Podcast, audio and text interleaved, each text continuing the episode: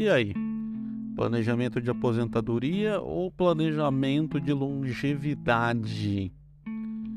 À medida que as pessoas vão vivendo mais, né, estão vivendo mais, o planejamento de aposentadoria, como a gente conhece, ele está sendo substituído pelo planejamento de longevidade. É um conceito que requer um pensamento holístico né, na, na perspectiva individual, familiar e social. Então, isso é primeiro, primeiro ponto que a gente precisa entender.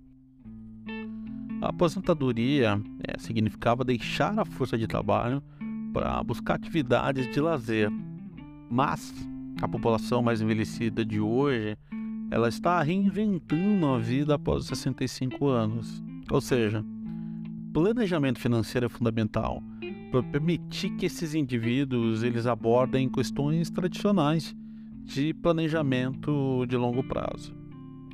Mas, no entanto, garantir qualidade de vida na longevidade é igualmente importante. Como você vai se envolver em sua comunidade ou tomar um café com um amigo? Você quer ser voluntário em algum lugar, quer trabalhar em algum projeto meio período? Qual que é o seu plano? O que, que você quer ser quando você envelhecer? Existem oportunidades de aprendizagem ao longo da vida? Será que elas existem de fato? Bom, com base nas informações acima, o planejamento da longevidade requer um pensamento holístico das perspectivas individuais, familiares e sociais.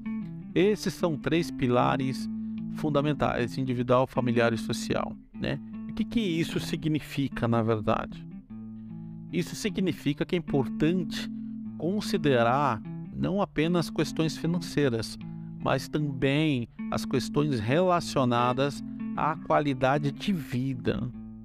Planejar a longevidade envolve pensar em como você vai se envolver na sua comunidade, manter as relações sociais e aprender novas habilidades ao longo da vida. Então, eu acredito que o mais importante é a gente estar preparado, principalmente para aprender essas novas habilidades ao longo da vida.